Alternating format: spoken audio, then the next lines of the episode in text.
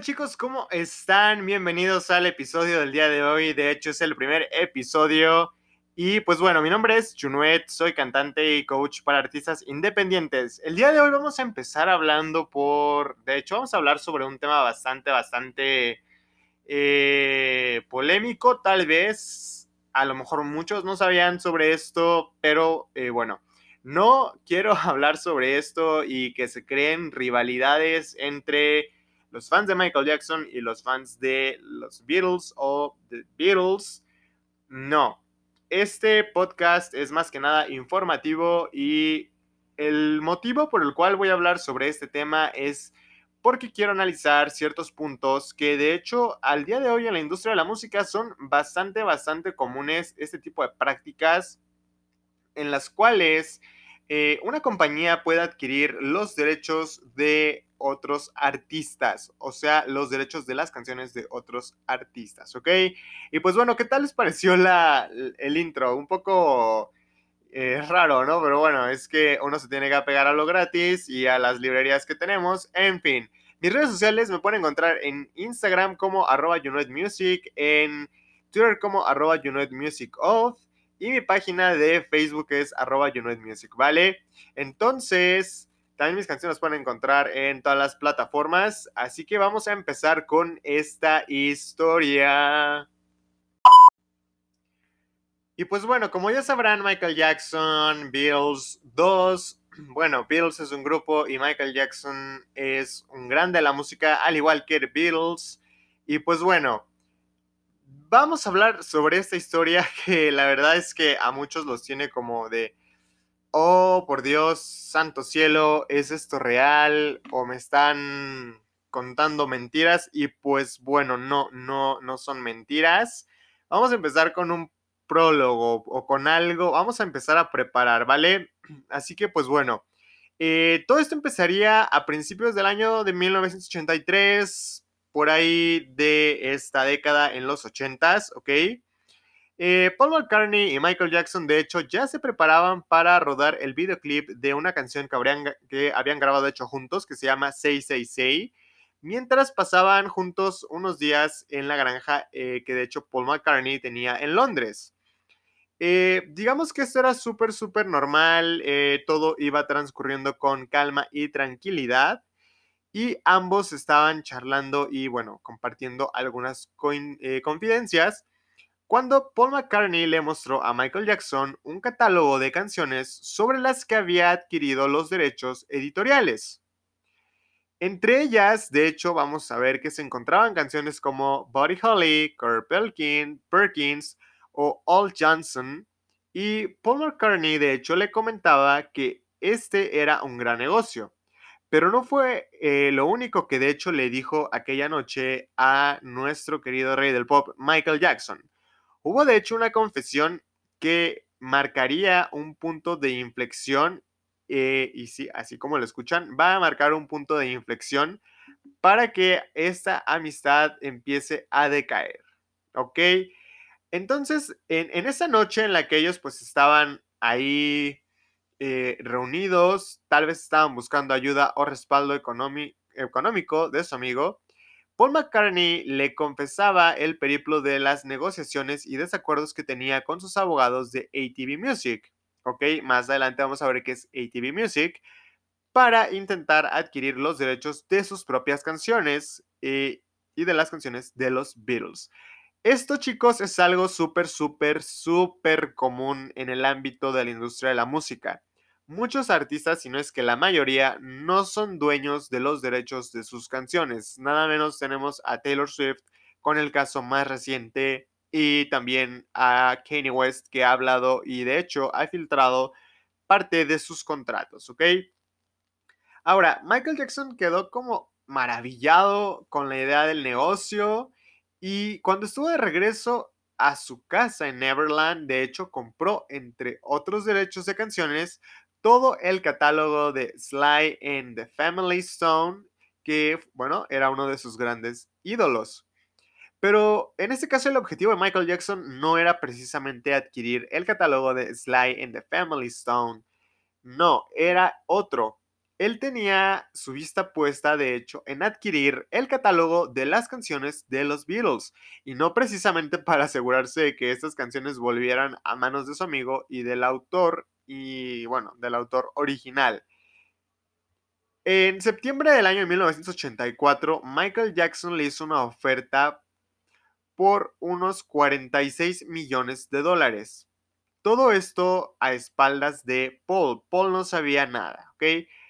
Eh, la empresa Holmes Court, que eh, de hecho era quien tenía en esos momentos todos los derechos, no se iba a estar como que, o no lo iba a poner tan fácil para que Michael lo comprara. Entonces, ¿qué fue lo que hicieron? Pues bueno, avisaron a Paul McCartney y le ofrecieron el catálogo a Paul. Entonces, pues digamos que aquí ya hubo un anticipo, ¿ok? Ahora, tras este intento serio de la compra de los derechos por parte de Entertainment por una suculenta oferta de hecho de 50 millones de dólares, finalmente y tras 11 meses de negociaciones, en agosto de 1985 Holmes A. Court le vende el catálogo de las canciones de los Beatles a Michael Jackson por 47 millones de dólares. De hecho, eh, pues bueno, el motivo principal fue que este los pagaba en efectivo, no había ninguna transacción bancaria, ¿ok? Ahora sí que vamos a pasar a qué fue lo que compró Michael Jackson. Bueno, bueno chicos, y ahora sí, vamos a ver eh, un poco la historia detrás de esto, o vamos, la historia detrás del mito, lo puedo decir porque es una frase que tal vez me traiga un poco problemas, pero en fin. Eh, de hecho, bueno, eh, en esos tiempos, cuando grandes estrellas de la música como los Beatles tuvieron que expandir sus horizontes también hacia la parte empresarial, no se esperaban que las cosas de hecho pudieran llegar a salir mal. Northern Records, que de hecho fue eh, una compañía fundada por la banda y que poseía todos los derechos de autor de sus canciones, fue de hecho comprada por ATV Music. Una, una, de hecho, es una de las grandes compañías que es comandada o es liderada por Liu Grade en 1969. Esto de hecho dio inicio a varias batallas legales, pero al final del día los músicos de The Beatles se quedaron sin los derechos de sus propios temas. Como ya les había mencionado antes, en 1975 McCartney y Michael Jackson se conocieron y ya les conté en la sección pasada todo lo que pasó. ¿Ok?